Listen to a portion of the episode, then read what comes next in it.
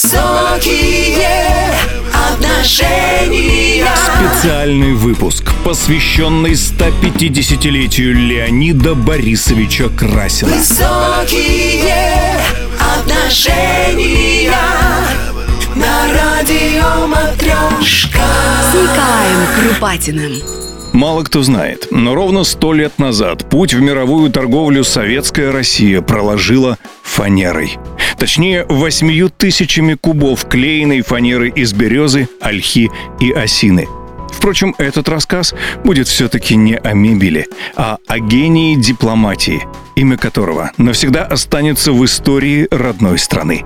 Леонид Борисович Красин. Год 1920. В Версале проходит подписание Трианонского мирного договора. В Мюнхене Адольф Гитлер представляет программу 25 пунктов НСДАП. США объявляют об установлении эмбарго на торговлю с Россией.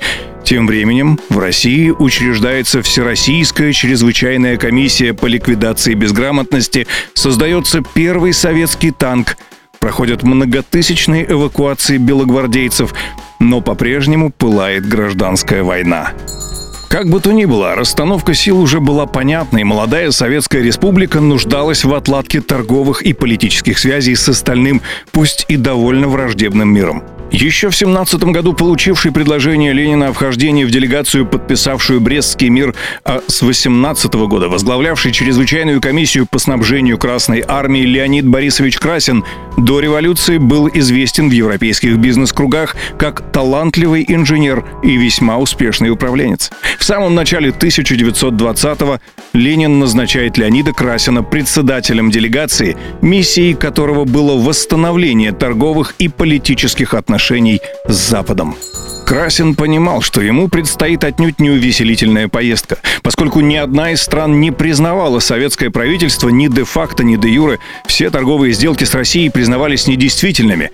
Все имущество именовалось принадлежащим бывшим владельцам, в большинстве своем бежавшим за границу. Кроме того, действовавшая так называемая «золотая блокада» не просто перекрывала деловой кислород России, а связывала страны Запада своеобразной круговой порукой. То есть все золото, имевшееся в распоряжении Советской России, было принято считать царским.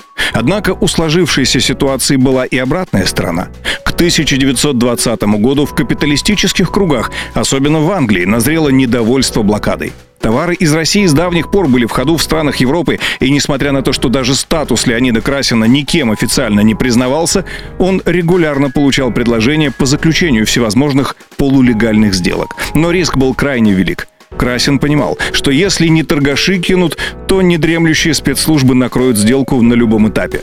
Страна может и товар потерять, и денег не получить.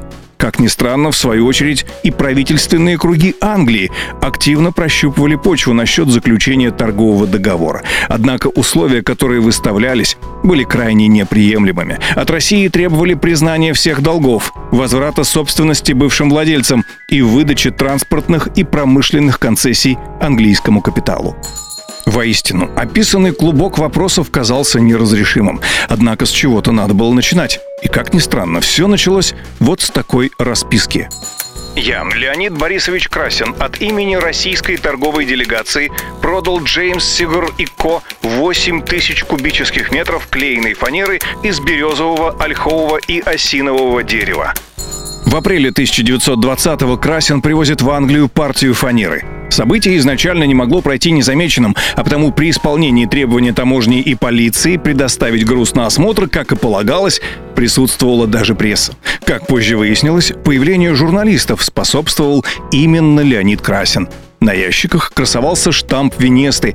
Это фабричная марка акционерного общества «Лютер» старорусского фанерного завода, владельцы которого покинули Россию еще в 1917-м и как раз находились в Лондоне. Груз был арестован. Бывшие владельцы завода немедленно обратились в суд – Рассмотрение продлилось до самой осени. И если покупатель мистер Джеймс Сигар негодовал, то Красин предвкушал неизбежную победу. И дело было даже не в партии фанеры, а в том, что этой самой сделкой Красин, как бы это сказать помягче, пригласил правительство Англии в ловушку, созданную знаменитым английским правом. Как известно, английское право построено на прецеденте – И в этом судебном процессе Леонид Красин был полноценным участником процесса, но не как физическое лицо, а как представитель правительства РСФСР. То есть в своем решении английский суд одной из сторон указал правительство Российской Советской Федеративной Социалистической Республики с юридической точки зрения. Это стало первым признанием РСФСР де-факто. Говорят, узнав об этом, Джордж Керзон, Уинстон Черчилль и Ллойд Джордж не стеснялись в выражениях, но пригласили торгпреда молодой Советской Республики на переговоры. С этого момента Красин очень часто встречался с Керзоном, Черчиллем и Джорджем.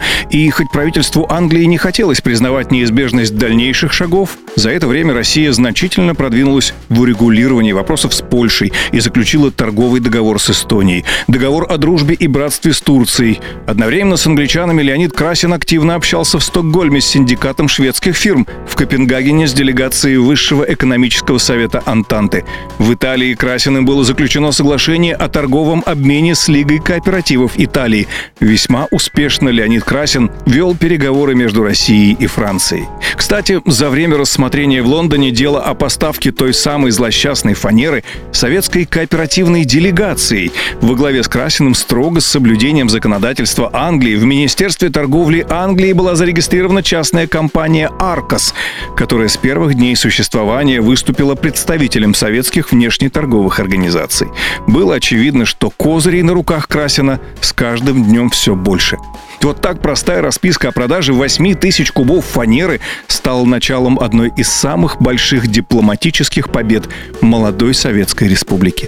16 марта 1921 года Леонид Красин и Роберт Хорн подписали в Лондоне советско-английское торговое соглашение – а 12 мая 1921 года апелляционный суд Англии отменил решение о конфискации 8 тысяч кубов фанеры и вынес новое в котором указывалось, что поскольку правительство Советской России признано де-факто и действует на основании официального торгового договора с Англией, то ввозимые из России в Великобританию товары и золото считаются неприкосновенными. Вклад Леонида Красина в отношении Советской России, впоследствии Советского Союза и стран Запада был настолько велик, что после его смерти в 1926 году видный член парламента Клайнес сказал «Это трагический и безвременный конец большого общественного деятеля. Наша страна и Россия обе понесли тяжелую утрату. Я уверен, что если бы Красин остался среди нас, его выдающееся дипломатическое искусство и его деловые способности обеспечили бы урегулирование, по крайней мере, некоторых разногласий между Англией и Россией. А сэр Остин Чемберлен с высоты своего министерского величия счел нужным заявить в парламенте. «Да дозволено мне будет выразить сожаление по поводу смерти господина Красина, советского поверенного в делах». Говоря о первом народном комиссаре внешней торговли СССР Леониде Борисовиче Красине, стоит также упомянуть о еще одной истории с лондонской пропиской. В 1922 году Красин успешно завершил переговоры о возвращении советской России ледокола «Светогор».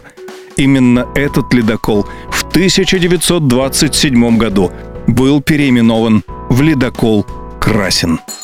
На борту этого ледокола сегодня, 15 июля 2020 года, в Санкт-Петербурге откроется выставка, приуроченная к 150-летию Леонида Борисовича Красина. Высокие отношения на радио матрешка.